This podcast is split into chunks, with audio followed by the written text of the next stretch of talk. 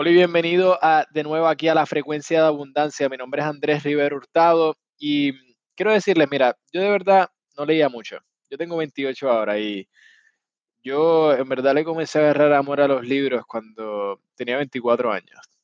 Y bueno, leía, ¿verdad? Leía los que daban en el colegio, pero en verdad no leía, en verdad, en verdad me daban el resumen o mi mejor amigo Cliff Notes me daba un resumen, un resumen bueno, pero Nada, el punto es que le agarré un amor a los libros cuando tenía 24. De verdad comencé a leer cuando tenía esa edad. Y tengo muchos libros ahora y uno de, los, de mis libros favoritos es Como un hombre piensa. en inglés se llama As a Man Thinketh, como un hombre piensa. Y el autor es James Allen. Y sabes que pensar es la función más alta de la que somos capaces, pero hay algo que precede eso y es importante, creo yo. Aquí tienes lo que es el pensamiento y propósito. James Allen dijo, hasta que el pensamiento esté conectado con el propósito, no hay logros inteligentes. Déjame repetirte eso, porque es que es crucial que lo entiendas. Hasta que el pensamiento esté conectado con el propósito, no hay logros inteligentes. Ahora escúchate esta. Él dice, los que no tienen un propósito, central en su vida son presa fácil de pequeñas preocupaciones miedos, problemas y autocompasión. ¿No es interesante eso? Te vas a encontrar con una cantidad de personas que son mezquinas, que se molestan de las cosas más pequeñas, las cosas más insignificativas. Están preocupadas por algo que realmente no equivale a nada. Estas personas no tienen un propósito claro en la vida.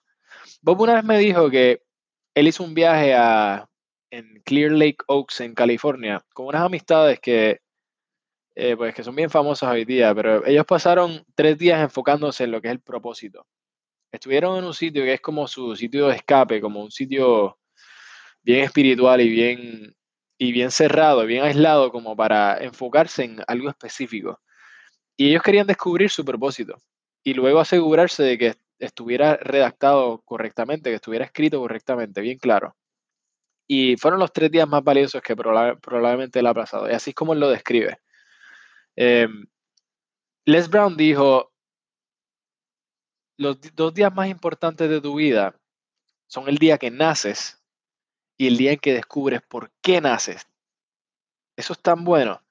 Mira, mi propósito en la vida es vivir y trabajar haciendo lo que amo, en un ambiente próspero que inspira productividad, creatividad y placer para que pueda mejorar el servicio que, brindo a mi familia, mi compañía, mi país y últimamente el mundo.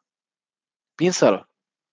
Tu propósito es como el comienzo hacia el norte, es como una la brújula para la vida.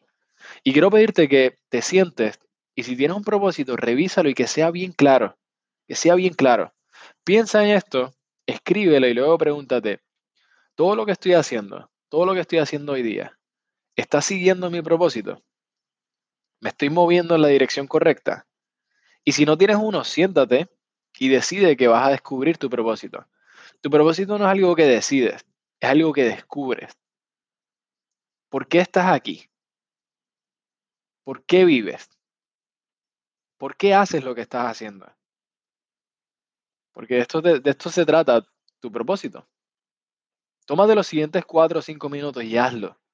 Acuérdate, como dice Les Brown, los dos días más importantes de tu vida son el día que naces y el día que descubres por qué naces.